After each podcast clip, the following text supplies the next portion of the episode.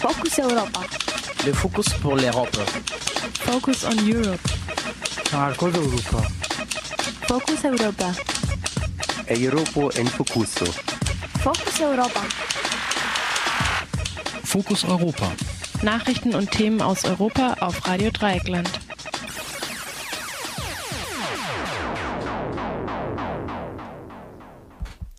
Zunächst zum Überblick.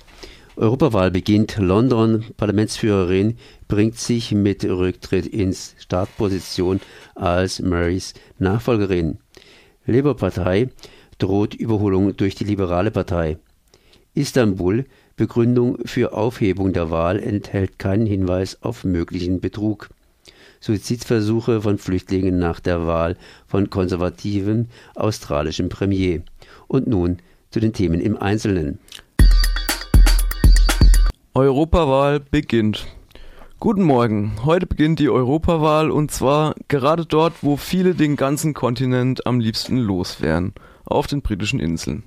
In Großbritannien sind Wahlen nämlich immer an einem Werktag. Die nicht gerade Arbeitnehmerinnen freundliche Sitte habe schon ihre Gründe, meint unser Korrespondent aus London.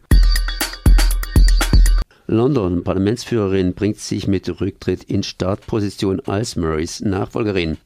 Am Vorabend der Europawahl ist die konservative Parlamentsführerin Andrea Leadsom zurückgetreten. Als Leader of the House of Commons war Leadsom für die Beziehungen zwischen Regierung und Parlament zuständig. Mit ihrem öffentlichkeitswirksamen Rücktritt kurz vor der Europawahl, bei der den Konservativen eine krachende Niederlage droht, bringt sich Leadsom für eine mögliche Nachfolge von Theresa May als Regierungschefin in Stellung. Litzem hatte bereits vorher erklärt, dass sie sich um das Amt ihrer Chefin bewerben würde. In ihrem Rücktrittsschreiben kritisierte Litzem Murrays letzten Vorstoß für eine Brexit-Abstimmung im Parlament. Murray hatte darin der Opposition eine Reihe von Zugeständnissen gemacht, die von den stammenden Brexit-Anhängerinnen in ihrem Regierung als Verrat angesehen werden. Andererseits konnte Murray auch, in, auch die Opposition nicht überzeugen. In ihrem Rücktrittsschreiben kritisierte Litzem Murrays die Zugeständnisse an die Opposition scharf. Außerdem warf sie Murray indirekt Führungsschwäche vor. Derzeit überlegen viele Brexit-Hardliner, wie sie Murray loswerden könnten, wenn sie nicht von selbst zurücktritt. Dazu müsste wahrscheinlich die parteiinternen Regeln für ein Misstrauensvotum geändert werden. Diese schreiben vor, dass nur ein Misstrauensvotum im Jahr möglich ist. Murray hat erst im Dezember ein Misstrauensvotum überstanden. Lithium ist eine Bankerin, die erst relativ spät in die Politik gewechselt hat. Neben ihr gibt es noch eine Reihe anderer Kandidaten für die Murray-Nachfolge. Für die May-Nachfolge, pardon, für die May-Nachfolge. Alle anderen sind Hardliner, wie der ehemalige Außenminister Boris Johnson. Labour Party droht Überholung durch Liberale Partei. Bei den Europawahlen wird das britische Parteiensystem offenbar kräftig durchgeschüttelt werden. Schon jetzt ist klar, dass die von Nigel Farage gegründete Brexit-Partei die meisten Stimmen bekommen wird. Nach einer Umfrage der Internetzeitung The Independent werden für Mays Konservative nur noch 12% erwartet. Es knirscht aber auch bei der Konkurrenz.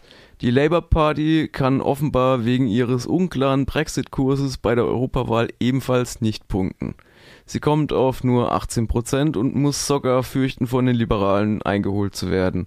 Laut dem Independent kommt die liberale Partei, die normalerweise in Großbritannien ein Schattendasein neben Konservativen und Labour führt, auf 17 Prozent. Ebenfalls eine Sensation für Großbritannien, die Grünen schaffen es wohl auf 8 Prozent. Istanbul. Begründung für Aufhebung der Wahl enthält keinen Hinweis auf möglichen Betrug. Gestern hat, Hohe, hat die Hohe Wahlkommission ihre Begründung für die Aufhebung der Wahl des Bürgermeisters von Istanbul veröffentlicht. Am 31. März hatte überraschend der Oppositionskandidat Ekrem Imagul knapp gewonnen. Der Staatspräsident Tayyip Erdogan sprach daraufhin von organisierter Kriminalität im Zusammenhang mit den Wahlen. Eine regierungsnahe Zeitung meldete zahlreiche Festnahmen von Wahlleitern. Tatsächlich wurde wohl niemand festgenommen. In dem 250 Seiten langen Schreiben der Wahlkommission findet sich indessen keine Feststellung über wirklichen Wahlbetrug. Stattdessen werden formale Fehler und Unregelmäßigkeiten in einzelnen Wahllokalen gerügt. Nicht schlüssig erklären kann die Hohe Wahlkommission, warum sie mit elf Stimmen die Aufhebung der Wahl beschlossen hat. Die Kommission hat nach der Verfassung sieben Mitglieder und vier Ersatzleute.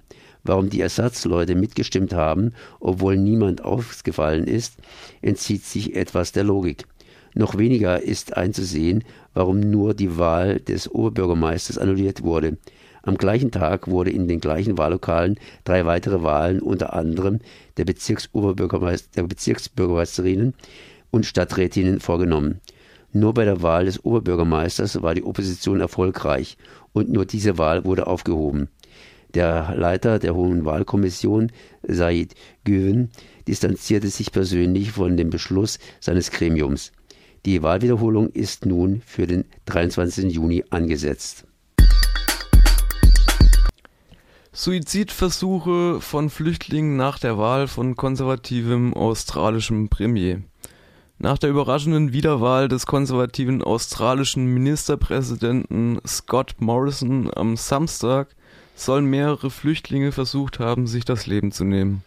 Von insgesamt sechs Suizidversuchen berichtet der iranische Journalist Berus Bouchani. Rund 1000 Flüchtlinge werden seit Jahren auf der kleinen Pazifikinsel Manu festgehalten, quasi als abschreckendes Beispiel. Der Polizeikommandant von Manu bestätigte vier Suizidversuche. Die Flüchtlinge hatten auf den erwarteten Sieg der Labour Party gehofft. Diese hätte es wohl Neuseeland erlaubt, 150 Flüchtlinge von Manu aufzunehmen. Barus, äh, Berus Bucciani ist als Sprecher der Internierten bekannt geworden. Das waren die Nachrichten vom 23. Mai 2019 von unserem Kollegen Jan.